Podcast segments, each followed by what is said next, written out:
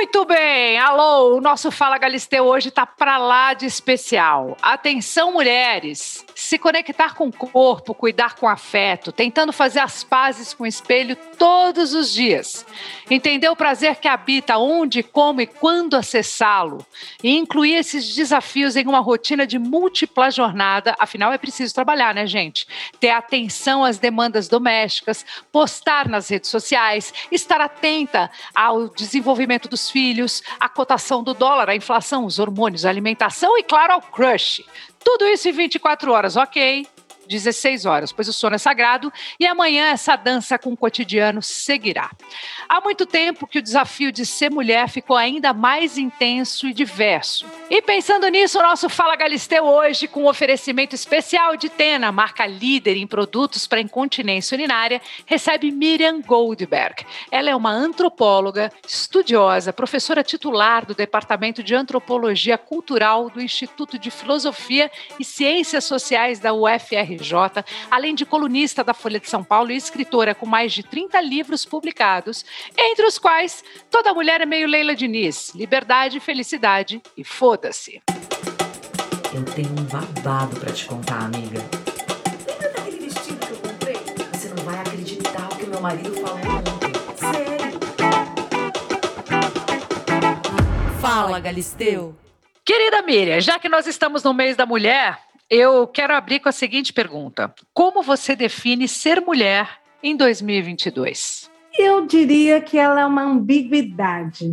De um lado, é uma mulher que luta bravamente para ser ela mesma, numa cultura que aprisiona as mulheres em papéis múltiplos e por outra é uma mulher que tem muito medo ainda de assumir plenamente essa liberdade.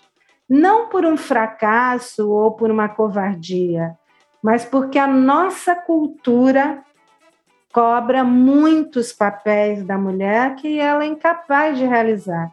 Eu digo, Adriane, que nossa cultura é uma cultura da soma, não é uma cultura do ou, como outras culturas que eu pesquiso, como a Alemanha, por exemplo, que a mulher escolhe vou ser mãe, vou ser esposa, vou cuidar da casa, ou vou investir no meu trabalho, na minha profissão, ou você magra. Não, aqui não, aqui é uma cultura da soma.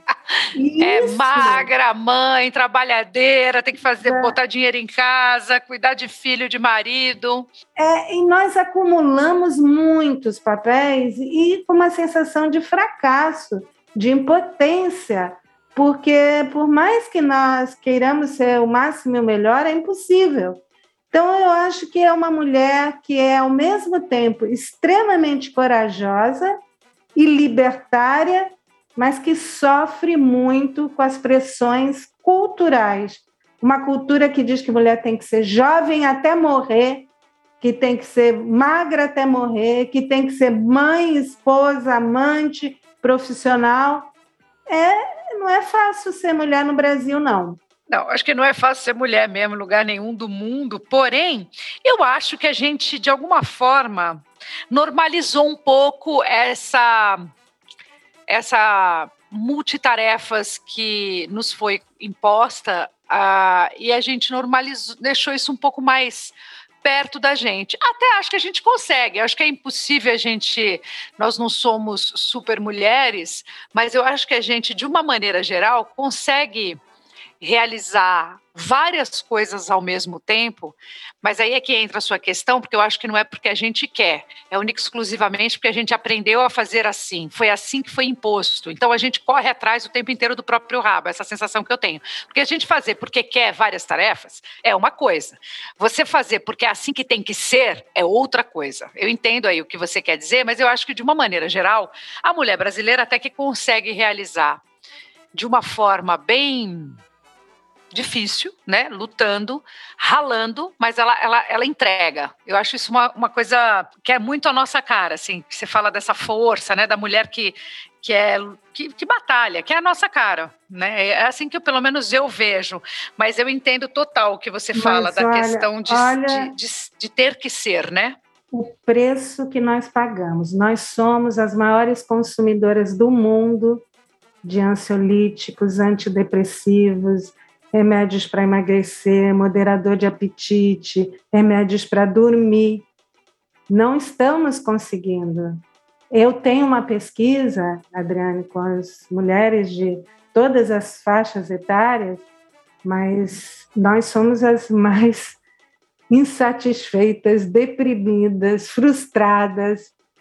Talvez, não sei te dizer se de todo mundo, mas uma das, sabe, maiores é que estamos sofrendo muito. Nós consumimos tudo que tem a ver com o corpo, mais do que em outras culturas. Morremos, inclusive, por causa disso, né? Morremos por causa disso, sofremos, ficamos doentes por causa disso. Nós tomamos muito remédio, o índice de depressão e de ansiedade no Brasil é altíssimo, principalmente entre mulheres. Então, nós estamos pagando um preço muito alto nessa, com essa pressão toda de ser esse ideal de mulher que ninguém consegue. Eu encontro mulheres, eu até faço uma distinção, que eu comparo muitas mulheres do Brasil com mulheres de outras culturas, né? Aqui nós temos um poder objetivo que nós nunca tivemos, né?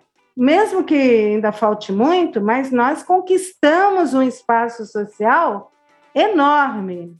No entanto, existe uma miséria subjetiva, uma sensação de fracasso, uma insatisfação permanente, uma cobrança. A mulher brasileira se culpa o tempo todo. Eu tenho a sensação conseguir. que a gente até nasce culpada já, sabe assim? Já, já tem uma coisa dentro nasce. intrínseca. É. Exatamente. Eu digo, eu digo, Adriana, que tem três é, pecados assim capitais para as mulheres brasileiras. A culpa, porque se o filho, a filha fica doente, a culpa é dela. Se o marido transou com outra mulher, a culpa é dela sabe, sempre ela é culpada Às vezes, de tudo. É, é né? e quando acontece uma coisa horrorosa, sei lá, ela apanha, que é o caso. Enquanto a gente está falando aqui, tem mulheres apanhando, né? Nesse Exatamente, exato momento. Ela, a culpa é também é dela. De alguma forma, ela dá um jeito de achar que a culpa é dela. Ela sempre acha que ela fez algo de errado. Lógico que isso está mudando, mas muito lentamente. A culpa, a cobrança excessiva, não só dos outros, mas as nossas cobranças é internas. Nós nos cobramos muito mais do que os homens, muito mais do que mulheres de outras culturas. E outro pecado mortal, a comparação. Se a Adriana é linda, magra, feliz, bem-sucedida, eu sou uma bosta. Porque eu não sou, sabe? Sempre uma comparação permanente nos diminuindo porque nós nunca vamos conseguir. A comparação é sempre com mulheres que supostamente têm muito mais, né? Então, eu, não vou, eu não vou negar que o que você está falando está tá entrando uma carapuça aqui na minha cabeça, porque eu, eu, eu tenho até me tratado muito bem. Eu acho que eu trabalhei bem minha autoestima durante alguns anos, estou chegando perto dos 50, mas eu me cobro. Eu não largo essa corda aí de correr atrás, de manter o corpo, de manter, de passar a fome, de entregar, de não sei. Eu, eu ninguém precisa me cobrar. Eu mesma Exatamente. me auto-saboto e não largo Isso. essa corda. Por que será que eu não largo essa corda? Será que é porque eu tenho medo do que eu vou enxergar? Ou é se é porque eu tenho medo do que vão enxergar? Eu me faço essa pergunta também. Falo, gente, será que é porque vai diminuir o meu trabalho? Será que vai diminuir a, a quantidade de. Eu fico pensando nessas coisas, sabe? Porque a gente vive num país que cobra a juventude Exatamente. mesmo, é fato. Exatamente. Isso. Aí mesmo que fale, não, ninguém cobra a juventude, cobra sim, isso está tá, tá, tá, de uma forma muito clara, não está nem, não tá nem escondido, não está nem, nem, tem, nem tentam mais disfarçar, já é claro. Mas o pior para mim, e é a minha luta, assim, com tudo que eu estudo, com tudo que eu pesquiso, é que isso tudo está internalizado e inconsciente dentro de nós. Então, se você objetivamente se olhar, você vai ver, poxa, eu estou linda, eu estou maravilhosa, mas internamente tem uma cultura te dizendo 50 anos, hein? Cuidado, é uma etiqueta que vão te colar e que você é velha a partir de agora, mesmo que você esteja linda, maravilhosa, bem-sucedida e feliz. O problema, isso que eu tento sempre mostrar para as mulheres, não é individual, não é você que está se cobrando. É um conjunto de valores culturais que não existe em outras culturas. Na Alemanha, eu pesquiso as mulheres alemãs há muito tempo. Uma mulher de 50, 60 não vai falar de velhice, não vai falar de flacidez, não vai falar de cabelo que está assim, está assado, vai falar de outras coisas, de projetos, de vida cultural, de viagens, de trabalho. Aqui aos 30, a mulher já começa a sofrer com envelhecimento. Eu digo que. Acho que até antes, viu? Vou te dizer que até antes. antes. Eu estou vendo as meninas hoje tão lindas, é. no auge do seu colágeno, no auge da sua juventude, colocando milhões de coisas no rosto e correndo atrás de cirurgias rápidas, de resultados rápidos, sendo que duas semanas de dieta resolveria a vida dela, se, ela, se é isso que ela precisa, é uma vida mais saudável, não preciso nem estar falando de dieta, comer, é, descascar mais, abrir menos pacote, procurar fazer um esporte, procurar se manter leve e feliz é, dentro de uma vida mais saudável, é, já era o suficiente para ela encontrar um caminho, se é isso que ela busca, de gostar do que ela olha no espelho. Mas aqui a gente procura também uma velocidade completamente fora da curva. A e gente quer outra... as coisas para amanhã, né? E tem outra coisa. Aqui, desde muito cedo, nós temos uma lente de aumento procurando as provas do nosso envelhecimento, dos nossos defeitos, das nossas faltas. A mulher brasileira não olha o conjunto da obra. E se você olhar o conjunto da obra, nós estamos muito bem, envelhecendo muito bem.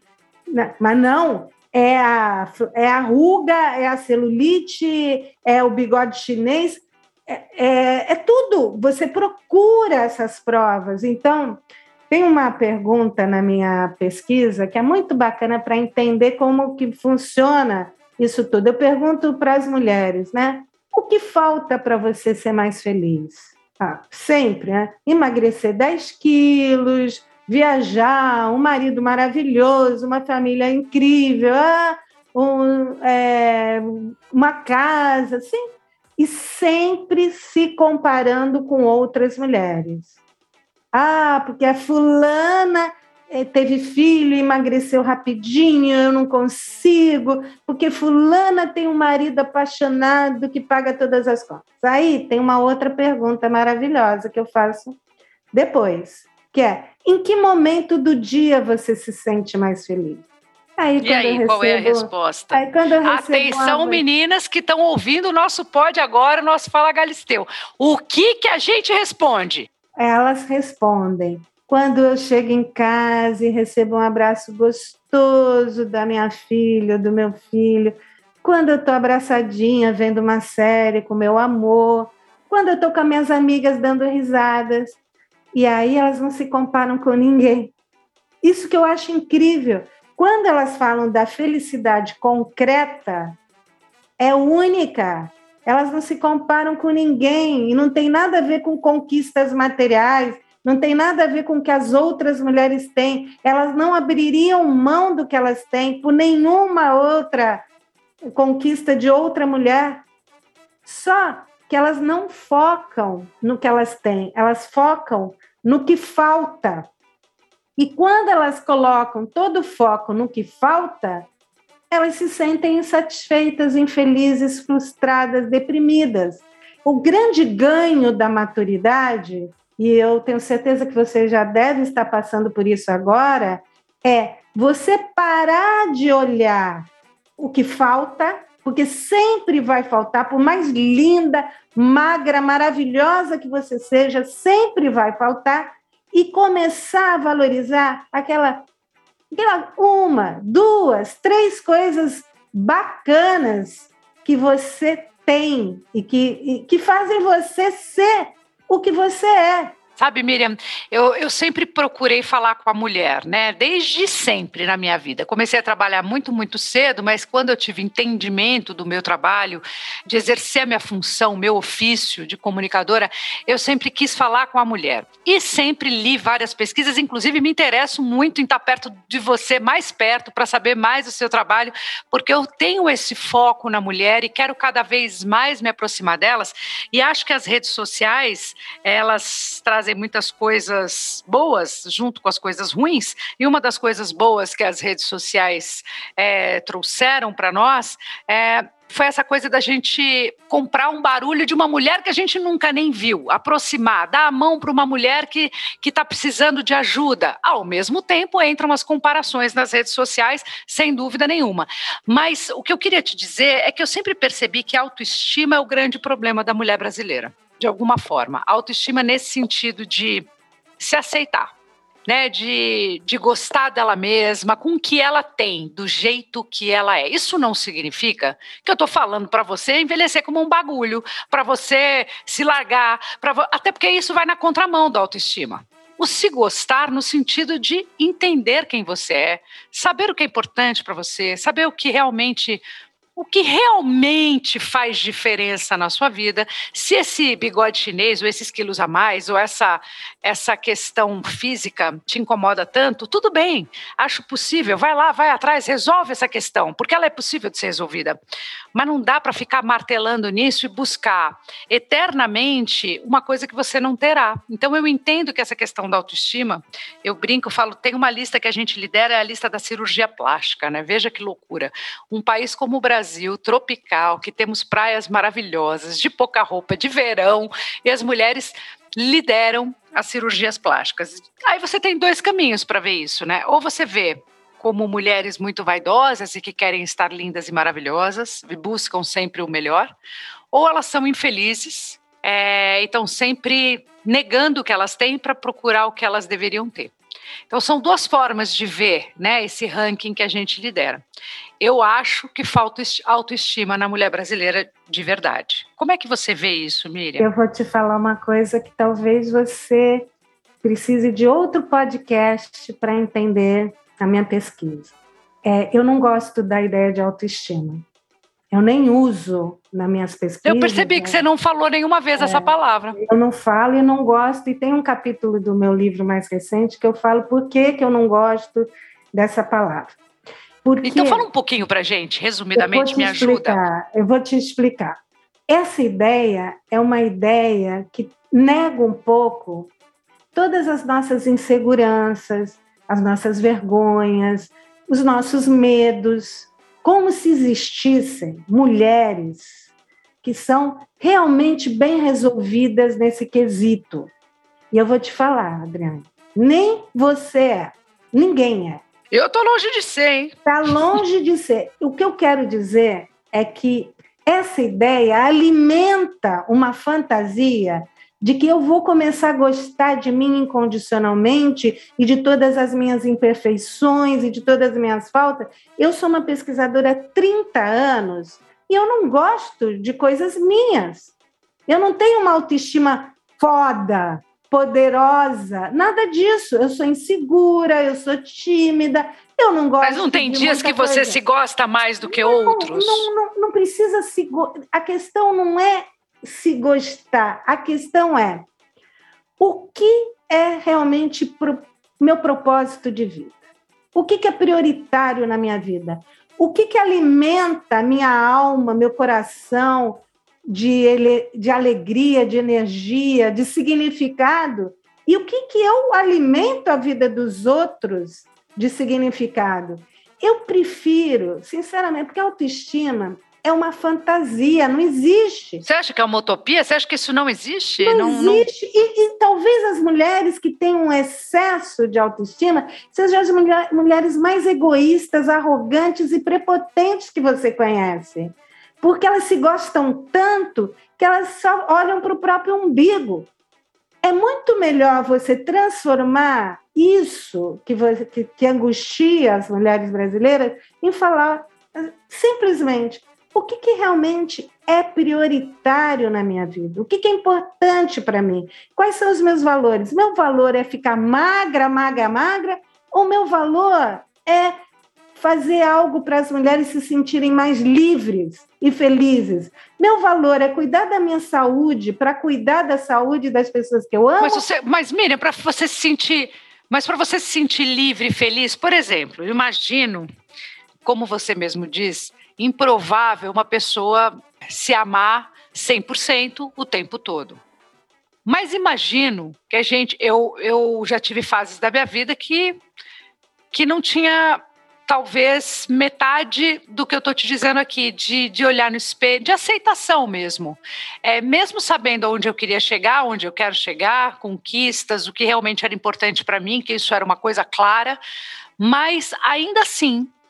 Eu acho que é muito improvável que a gente fique muito bem sempre. Mas acredito, de verdade, que quando você se aceita, o que você está dizendo aí, essa questão, quando você fala da prioridade, da importância, quando você descobre o que realmente é valioso, te traz uma tranquilidade, uma alegria, uma, uma sensação única que eu gostaria que as pessoas, porque às vezes a gente quer mais de uma coisa, né? Então você vai conquistando essas coisas que você quer e que realmente são importantes para você, e você vai percebendo o quanto isso é libertador. Falar não é libertador, é negar aquilo que realmente te faz mal e que você engoliu durante muito tempo. Mas, de uma maneira geral, eu acho que isso está próximo da autoestima. Apesar de você não gostar dessa palavra, eu, eu queria encontrar uma é outra alto, maneira de falar. É alto. Eu acho muito mais libertador você falar assim, em vez de alto, em vez de, sabe, uma coisa assim muito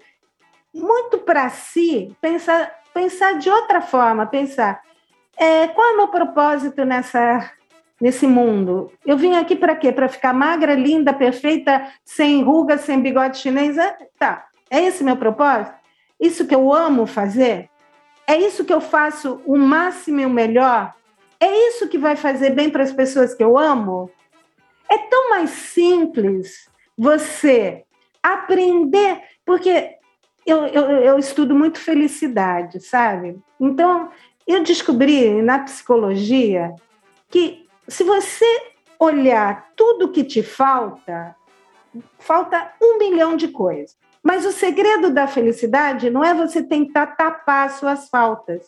O segredo da felicidade é você saber, eu faço uma, duas, três coisas bem. Eu amo fazer uma, duas, três coisas eu vou fazer o máximo o melhor que eu posso e vou fazer com que isso seja útil para as outras pessoas. Isso é que é felicidade. Se você, Adriane, fala, você é uma excelente comunicadora, você é uma pessoa que está fazendo um trabalho bonito para as mulheres, você é uma excelente mãe e uma esposa. Tá, três coisas, não precisa mais. Você ama fazer isso, você dá o teu sangue por isso. E você ajuda as outras pessoas, alimenta a alma de outras pessoas. É isso. O resto é secundário. É, sabe, é óbvio que eu não vou gostar nunca do meu pescoço que está despencando ou da, desse braço de morcego que, que eu, eu vou aprendendo cada dia coisas novas sobre o meu corpo. Mas é isso que é importante na minha vida? Não. Então, eu, não, eu olho para o espelho e falo, pô, tô cada vez mais com braço de morcego e com bigode de chinês. Foda-se! Miriam, foda-se! Isso, você vai gastar o teu tempo com isso ou vai gastar pesquisando, escrevendo, estudando? Cada um tem, tem as suas escolhas. É impossível você escolher tudo. Tem perdas? Tem. É óbvio que eu gostaria de estar muito mais isso, aquilo, aquilo. Tudo bem, mas eu estou fazendo escolhas. E, e é fácil fazer escolhas quando você sabe qual é o seu propósito, o que, que dá significado à sua vida. Todos os dias eu gasto duas horas do meu dia, pelo menos, falando com os meus melhores amigos. Um tem 98 anos, uma tem 96 anos todos os dias desde que essa pandemia começou. Todos os dias. É óbvio que se eu gasto duas horas escutando os meus melhores amigos, eu não vou poder fazer tudo que eu, que eu poderia fazer com relação ao meu corpo. Mas é o meu propósito. Então, quando você faz as escolhas com propósito, com significado, você é mais fácil dizer não, até para você mesma. Fala, Miriam, você vai ficar com esse bigodinho chinês. Sinto muito, porque não é tua prioridade agora. Pode ser que amanhã seja. Miriam, vou discordar de você, porque eu acho o seguinte: acho que o seu foda-se é uma delícia, desde que ele seja honesto. A partir do momento em que você brinca é, com o seu bigode chinês e com o seu braço de morcego, não, não sinto tanta honestidade no seu foda-se porque ele te incomoda, o seu bigode chinês e o seu braço. E acho absolutamente possível de você resolver. Se todos os problemas do rosto ou de um corpo fosse um bigode chinês e um braço, Imagina, meu amor, você falou que em duas horas conversando com seus amigos você já perde esse seu tempo. Não é verdade. Você pode acordar duas horas mais cedo, você pode dormir duas horas mais tarde, e com uma aplicaçãozinha de um negocinho você acaba com o seu bigode chinês. Com mais duas negocinhos aí no braço, você acaba com o seu braço e pronto, acabou. O seu, aí o seu foda-se. É isso que eu tô querendo te dizer. É um jeito meu de encarar, que é um pouco diferente do seu, mas eu acho que nós mulheres, é, tem mulheres que realmente foda-se para a questão física. O que eu acho maravilhoso. E tem mulheres que não. Tem mulheres que sofrem muito com isso. É, por que, que elas sofrem e por que essa questão física está sempre no, nas nossas conversas, eu concordo com você. Por uma questão que já está enraizada e que a gente está tentando tirar esse nó cada vez mais Estamos longe de conquistar? Estamos longe de conquistar. A gente está aqui tentando tirar o foco disso aí? Estamos tentando tirar o foco disso aí. E a gente percebe nas campanhas, inclusive, cada vez mais, graças a Deus, mulheres de vários tipos de corpos diferentes, jeitos diferentes, estão nas campanhas. Sejam elas de biquíni, de lingerie, sejam elas para falar de maquiagem, sejam elas para fa falar do quanto elas gostam de se olhar no espelho, ainda que seja uma minoria, ou não importa, mas estamos fazendo um movimento pró a esse lugar aí que você pesquisa há tantos anos. Você não vê assim? Eu vejo, olha, deixa eu te falar uma coisa que eu acho importante, Adriane. O fato de eu olhar e enxergar não quer dizer que eu estou sofrendo com isso. E não quer dizer que eu vou fazer alguma coisa e gastar o meu tempo com isso. Ah, porque, porque então não é importante, outra... não te incomoda, entendi. Não, eu olho e vejo, olha, eu estou com isso. E as, essas coisas, às vezes, eu nem sabia que existiam, eu vou aprendendo, que as pessoas vão me dizendo. Olha, isso é isso aí, isso é isso aí. Mas eu olho o conjunto da obra e eu acho que está muito bom muito bom, porque eu estou com uma vida preenchida de propósito, 24 horas por dia. Mesmo que eu sofra com algumas perdas, é óbvio que eu sofro, a minha vida é, tem muito significado. E isso eu conquistei com a maturidade. Eu sofria muito mais, não com tanto com meu corpo, mas com as coisas que eu não tinha. Hoje, eu consegui construir uma vida que eu digo, é isso que eu quero para a minha vida, para o resto da minha vida. É esse propósito, é esse trabalho, é esse estudo, é escrever, é esse trabalho que eu faço com as mulheres, é isso.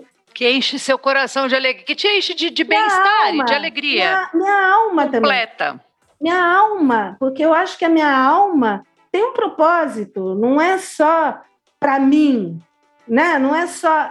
Eu sempre fui desde criança assim. Eu quero fazer alguma coisa que seja útil para outras pessoas. Então, isso cada mulher sabe os limites e, e sabe muito bem o que, que alimenta e o que, que vampiriza a vida dela. E, e quando eu percebi isso, isso eu percebi na minha pesquisa, tem coisas que te alimentam e tem coisas que te vampirizam, que sugam a tua alegria, a tua saúde, a tua energia, e tem coisas que te alimentam. É tão fácil perceber isso no dia a dia, como o sorriso de uma criança te alimenta e como uma pessoa que te aluga reclamando da vida e, é verdade. E só ela te suga. Então, quando você começa a perceber os é o que eu chamo dos vampiros emocionais que nos cercam, né? Aquela amiga que diz para você, em vez de dizer, pô, que legal, que diz para você, ah, você tem que, pô, você não vai fazer uma plástica, você não quer fazer plástica. E ah, mas você vai ficar 10 anos mais jovem. E você não quer fazer, e ah, mas você vai ficar, você quer envelhecer. É uma pessoa que te vampiriza. ela, ela tá achando que está te ajudando, mas não está, ela está te vampirizando porque você não quer fazer. Então, é diferente de eu chegar para você e perguntar: olha, eu quero fazer, me ajuda, me, me indica um profissional. Então, eu acho que quando nós estabelecer limites, é você decidir o que, que te alimenta e o que você alimenta a vida dos outros e o que, que te vampiriza e o que, que você vampiriza a vida dos outros. Aí fica claro, é fácil dizer não. Para você eu, mesmo. Eu vou te falar, falar não passou a fazer parte da minha vida de um tempo para cá muito fortemente. Até tão forte que eu até tomo até um susto com os meus não. Assim, eu tenho até medo de parecer uma mulher grosseira e chata que só fala não para as pessoas. Porque eu acho que eu fiquei tantos anos da minha vida com medo de falar não e falando sim para tudo e mais um pouco, que agora, agora que eu falo já há alguns cinco anos, vai, que eu comecei a falar não e comecei a me libertar isso começou a me fazer um bem, que eu falo mais não do que sim, pode acreditar. É uma coisa libertadora, é uma coisa que eu não sei se tem a ver com a idade ou com a maturidade, onde é que está que eu não, não encontrava esse não na minha vida, que é tão delicioso. E eu faço um exercício com meu filho sobre isso porque eu tenho um filho de 11 anos que é bem independente de alma, assim, sabe? Ele é um menino que nasceu assim, apesar de ser filho único, e eu, claro, tentar super protegê-lo de alguma forma. Se não for, se não é comigo, tem minha mãe, que ele é neto único, aí tem a mãe do Alexandre, meu marido, mas ainda com todos esses olhares para ele, ele é super independente e ele é um menino que tem uma personalidade super forte.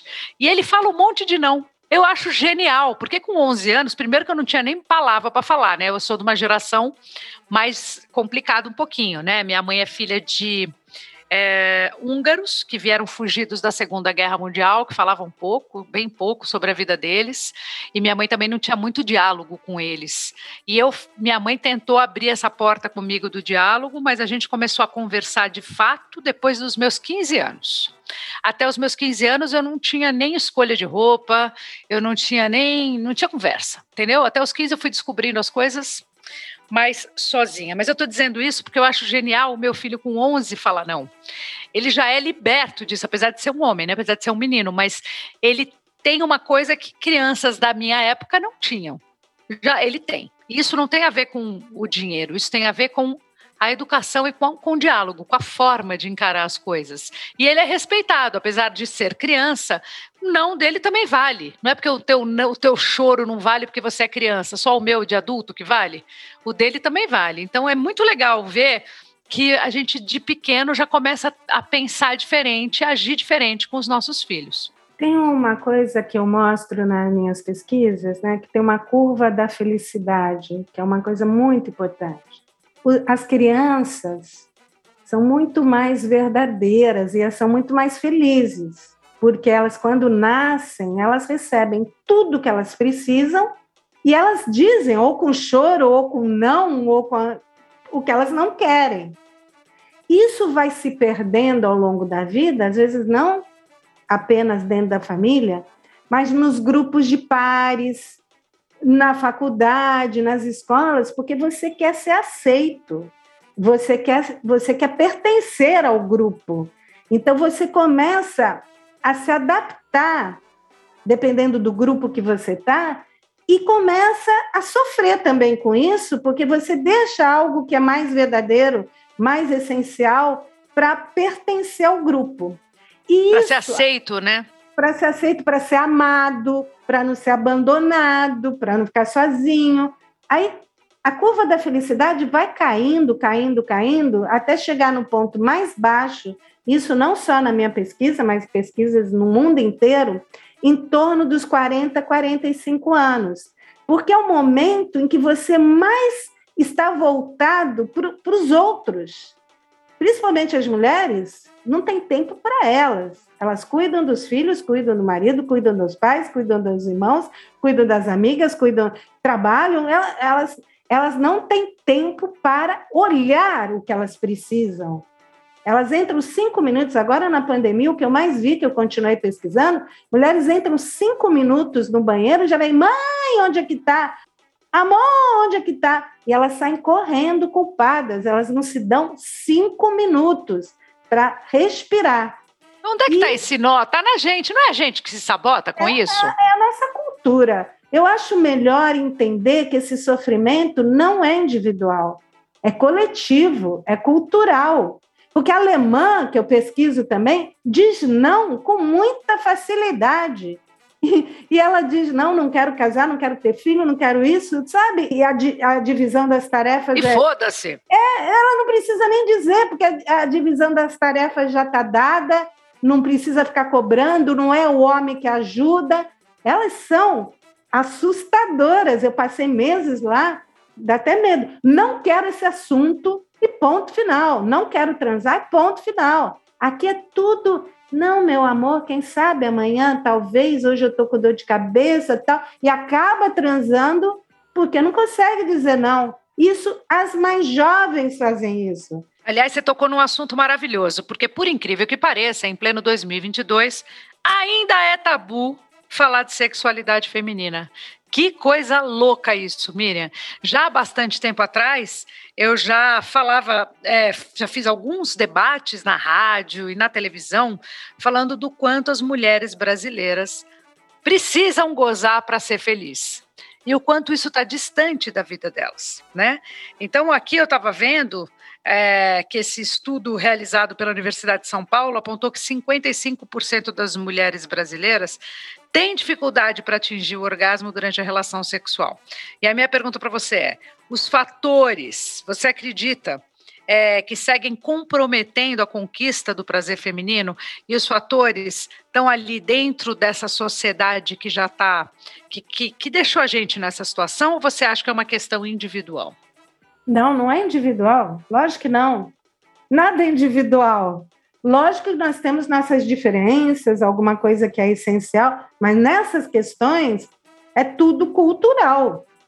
De um lado, você tem, não pode isso, não pode aquilo, não pode é, descobrir o próprio prazer, não pode aquilo, e hoje você tem um, um, um certo movimento oposto, que é tem que gozar três vezes por semana, tem que ter prazer, tem que ter isso, tem que ter aquilo. Você tem isso que eu acho nós estamos num momento complicado, porque nós temos pressões contraditórias.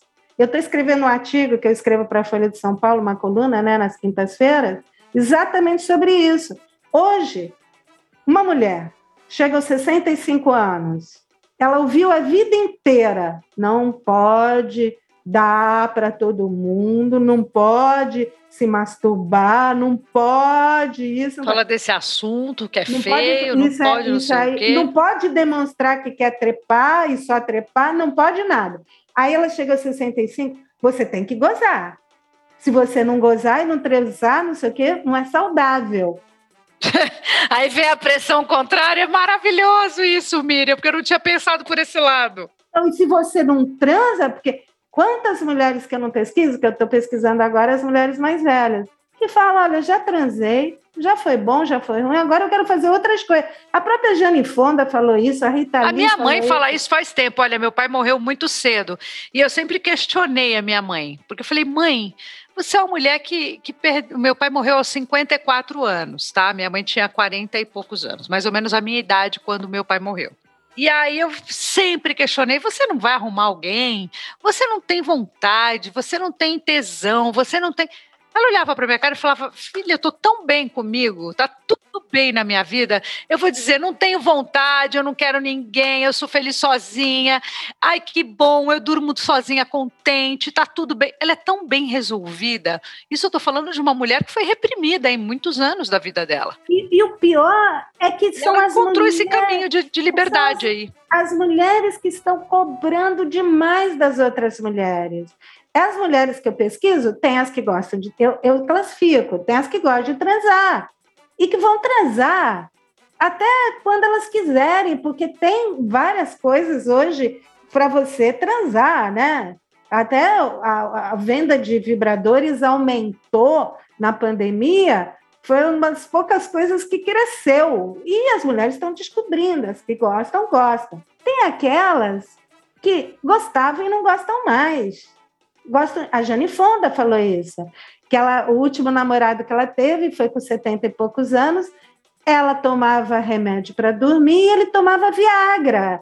Ela falou, não combinou, não estava combinando, eu queria dormir, ele queria transar, eu, sabe, não, não, quer, não é mais, eu prefiro dormir do que transar. Então, tem aquelas que nunca gostaram, por vários motivos, inclusive culturais, não aprenderam a lidar com o próprio corpo, e que não é agora que elas vão querer viver isso, e tem aquelas que estão em casamentos ótimos, que o sexo não é tão bom assim, mas que valorizam todo o resto que existe de companheirismo, de intimidade, de carinho. Então, você querer. Sabe que é o grande problema? E eu acho que as mulheres fazem isso sem perceber com as outras mulheres. É você achar, não, o que é bom é isso é, transar três vezes por semana com É como se fosse uma regra, né? A regra de uma. É. Mas ela acha que está te fazendo bem, falando: olha, vai lá numa sexóloga para transar. Gente, não é todo mundo que, que, é, que é prioritário isso.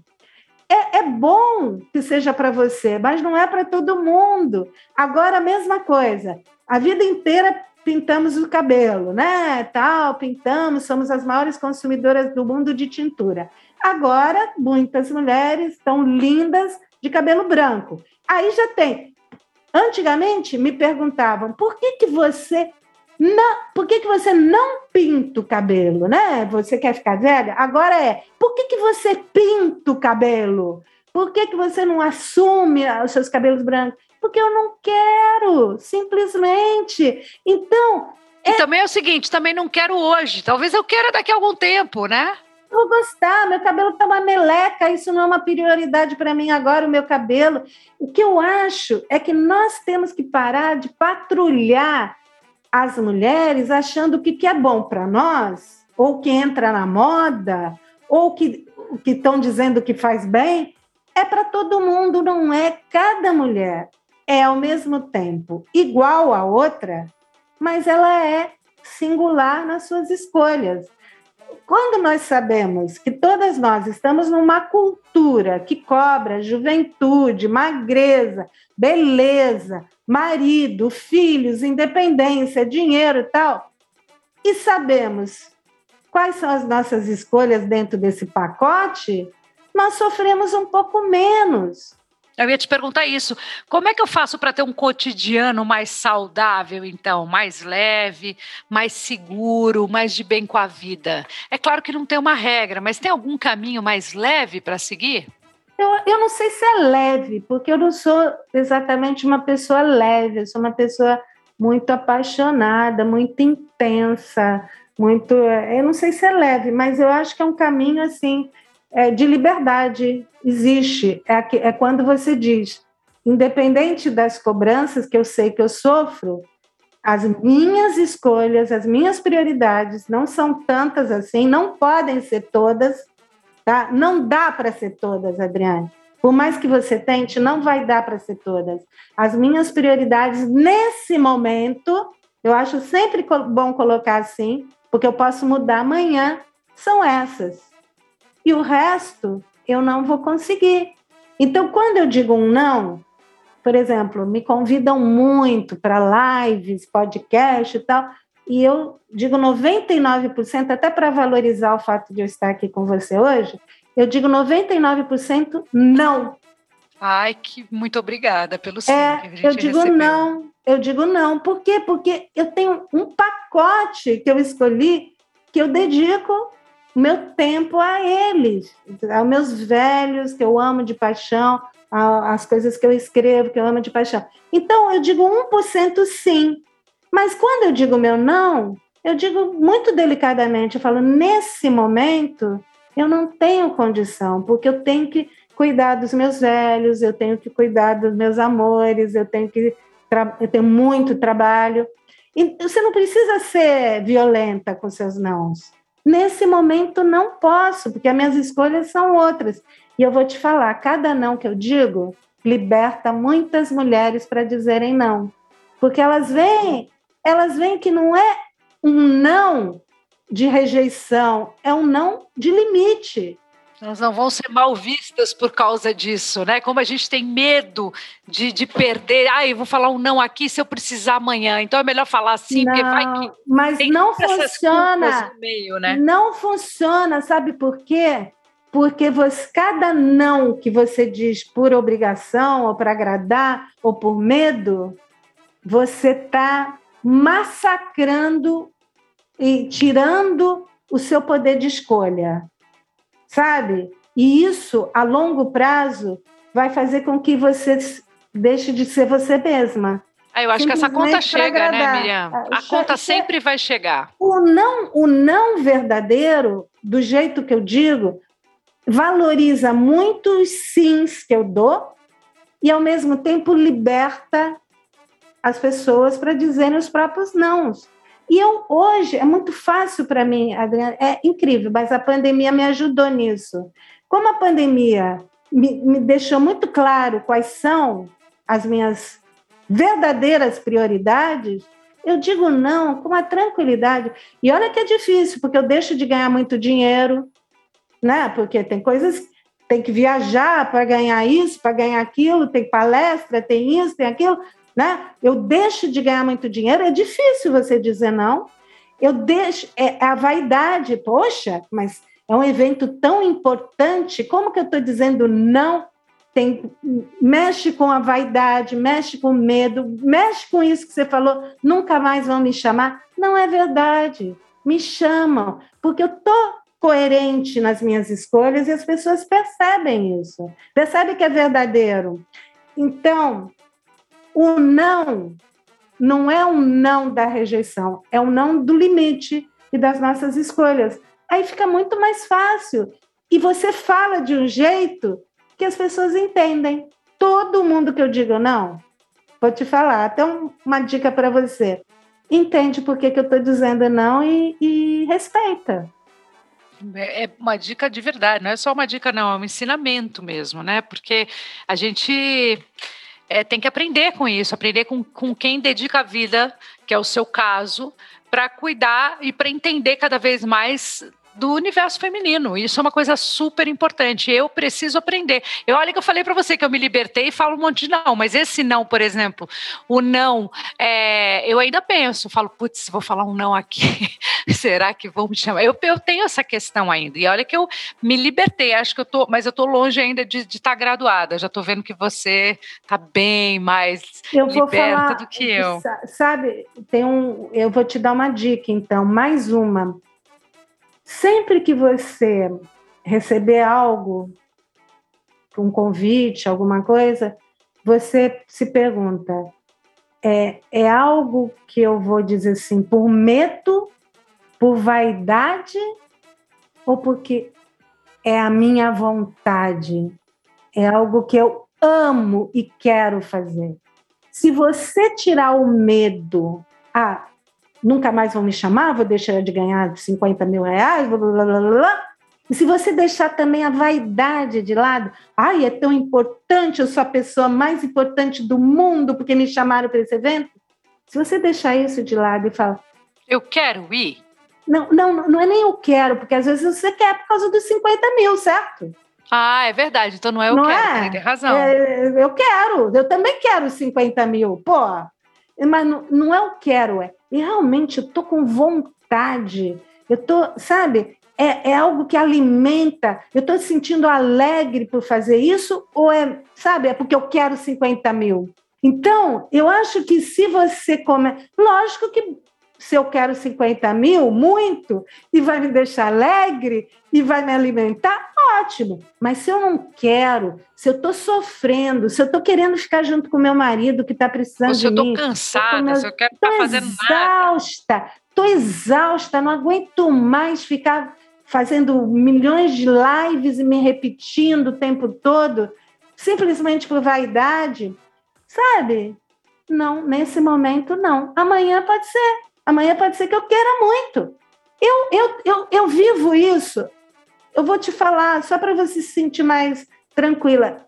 Cada escolha que eu tenho que fazer é um exercício, não é leve, tá? É um exercício que eu tenho que fazer de por que, que eu vou aceitar ou não Porque como você, eu acho que você é muito mais do que eu, tem mil convites que me sufocam, que me, me, me massacram, que eu não quero realmente fazer. Tem uns que eu realmente não quero, você tem razão. Tem uns que são insuportáveis. É, e não é porque as pessoas não são legais, é porque não, não combina mais comigo. Combinou em outro momento. Nossa, quantas reuniões que eu não participei na minha vida que eu odiava, odiava, entrava muda e saía calada, porque eu me sentia obrigada a ir. Hoje, eu posso dizer não. Eu tenho coragem. A coisa que mais nós precisamos pra, não é leveza, é coragem. Coragem. É coragem. Tem que Coragem. ter coragem. Tem que ter coragem de falar não, inclusive para você mesma. Falar, puta que pariu, eu quero muito esses 50 mil, mas eu quero mais ficar aqui quieta em casa curtindo meu filho. Sabe? É, é- é- é ter coragem de admitir para você mesma o que, que tem mais peso na sua vida nesse momento. É muito difícil. Você quer saber? É muito difícil para mim, por isso que eu digo que não é leve. Se tem alguém me convidando essa semana mesmo, por causa da Semana da Mulher, muitos convites, muitos convites, muitos convites, ganhando bem em outros locais. em outros- Não quero agora isso, não posso agora, não é o momento de eu viajar agora e deixar as pessoas que eu amo, que eu estou cuidando, sabe? Então, dói abrir mão, dói muito, mas é minha escolha. Me arrependo? Não. Porque você que escolheu. Claro. Eu que escolhi. Ai, meu Deus, puxa vida, podia estar com mais não sei quanto na minha conta. Podia, bastante mais, mas é a minha escolha. Então, é um exercício muito difícil, não é leve, mas eu, eu acho que é necessário. Porque quantos nãos você diria se você tivesse essa coragem de falar, vou abrir mão disso, porque hoje, nesse momento, é muito mais importante para mim dormir aqui em casa quieta com meu filho. Sai. Simples assim. Vou te falar que a pandemia também me trouxe um pouco dessa liberdade, sabe? Eu gostei de experimentar isso. E agora eu gostei, agora acabou. Não que acabou a pandemia, mas a vida voltando um pouco mais para o normal, eu tô me sentindo assim, falo, meu Deus, e agora? Agora não tem mais a, a desculpa do putz, então vamos ficar em casa. Agora você tem que começar. É difícil mesmo, é um exercício maravilhoso. E eu vou começar a me perguntar se o meu, o meu sim, ele é um sim de medo, é um sim de vaidade ou ele é um sim de vontade. Eu vou fazer de esse exercício. vontade. Sabe, você tem que pensar assim, sempre, já que nós estamos tão preocupados com o alimento, né? O que, que nós comemos, com os exercícios, tem que pensar na sua alma. Não tem dinheiro no mundo, não tem nada no mundo que alimente a sua alma, às vezes, mais do que outras coisas. O telefonema do meu melhor amigo, de 98 anos, que eu faço todos os dias, é o que alimenta a minha alma nessa pandemia. E é o que alimenta a alma dele. Eu não abro mão disso, eu não abri mão de, desse telefonema um só dia. Eu Ai, ganho que um maravilhoso. tostão, eu não ganho um tostão, eu fico uma hora com ele, mas alimenta a minha alma. Pensa na sua alma. O que, que faz a sua alma ficar alegre? O que, que faz a sua alma florescer? Eu sempre digo, eu não me sinto envelhecendo com a idade, eu me sinto florescendo com a idade. Tudo que estava reprimindo dentro de mim está saindo. E quem me ensinou a ter coragem foi meu melhor amigo de 98 anos. Que quando eu tenho dúvidas, eu me aconselho com ele e ele fala: Miriam, tem que ter coragem. Coragem. Ele me dá uma bronca. Ai, que maravilhoso ter um amigo assim. Ah, ele é maravilhoso. Ele é maravilhoso. Ai. Tem que ter coragem, Adriana. Que E a, privilégio. cora- a coragem está dentro de nós, ela precisa florescer, porque se o não, o não é um ato de coragem, porque está todo mundo nos cobrando e principalmente nós mesmas nos cobrando. Então você tem que se conectar. Eu acho que você entende quando eu falo com a alma e coração. Claro, claro, claro que eu entendo, lógico. Porque a alma e o coração é que tem que florescer com a idade. Eu, eu sou bem mais velha que você, tá? Com 50 anos, eu não era assim, te confesso. eu, tô, eu tô bem essa pandemia me ajudou a florescer nesse sentido. Acelerar isso aí, né? Acelerar Exatamente. esse processo, na verdade. Que Exatamente. viria, mas talvez não tão rápido. Exatamente. Ou talvez nunca, viu? Ou talvez nunca, porque é, a pandemia exigiu muita coragem de nós, muita.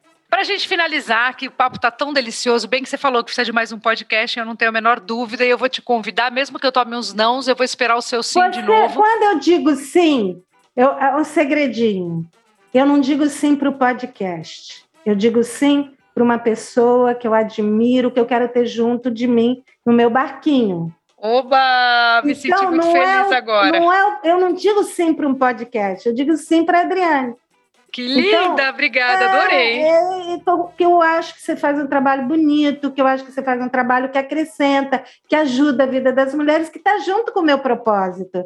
Então, você nunca vai receber o não, porque eu já disse sim para você. Que linda! Eu quero falar mais sobre autoestima. A gente vai fazer um para você explicar definitivamente essa questão da autoestima que a gente precisa aprender muito com você. Mas para a gente encerrar aqui, bom, mais uma vez, esse mês, o mês das mulheres, as pautas femininas bombam. Você mesmo falou que é, você é super mega procurada, é, dá muitas entrevistas, palestras. Então, esse mês em especial, isso aumenta ainda mais. Então, vamos fazer um exercício aqui, Miriam. Em 2023, vamos passar um ano para frente, em março de 2023. O que, que você não quer abordar numa conversa neste mês de março sobre mulheres em 2023? O que, que você sonha que seja superado até lá? As cobranças que as mulheres fazem com relação às outras mulheres. Eu acho que isso, para mim, é o mais importante. É, o que eu gostaria, eu sei que isso não vai acontecer em 2023, obviamente, mas eu gostaria que as mulheres entendessem que cada mulher que se liberta, liberta muitas outras mulheres. E que não são as mulheres que vão cobrar, aprisionar outras mulheres.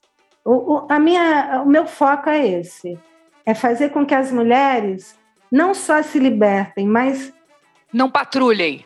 Deixa as mulheres serem livres com cabelo branco, cabelo pintado, com plástica, sem plástica, com um bigode chinês, sem bigode chinês, com braço de morcego. Se as mulheres sejam trepando, não trepando, sabe? Façam, deixem as mulheres na sua liberdade, não só respeitem, mas aprendam com isso.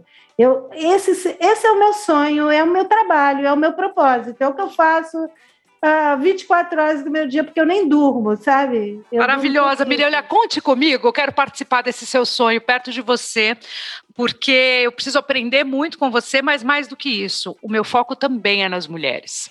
E então, às vezes com um olhar um pouco diferente do teu, às vezes com um olhar muito diferente do da minha mãe, muito diferente das mulheres da nossa geração que vai chegar ainda, mas a gente tem um papel e eu tô aqui para cumprir, então conte comigo. Tô orgulhosa de ter você no meu Fala Galisteu, tô orgulhosa de estar um pouco mais perto do seu trabalho. Fiquei muito feliz de poder aprender um pouco com você. Tenho certeza que a gente, nosso papo aí chegou bem pertinho da onde a gente queria. Se alguém que está ouvindo a gente aqui já pensou em falar um não diferente, já pensou em se aceitar diferente, já pensou em se libertar, já tá bom pra gente, hein? Se a gente conseguiu mudar uma mulher, a gente já fez um gol. E já, e já pensou em olhar as mulheres com mais generosidade, com mais amizade, como nós estamos fazendo, escutando o que uma está dizendo, sem ficar, sabe, é, Questionando. resistindo, na, como se fosse a minha verdade tem que ser a sua. Já damos um passo assim maravilhoso na luta da libertação de todas as mulheres. Maravilhosa. Olha, muito obrigada, Miriam. Eu vou encerrar aqui, deixando o meu super beijo para você e para quem está ouvindo o nosso Fala Galisteu. Quinta-feira, você sabe que tem mais, né?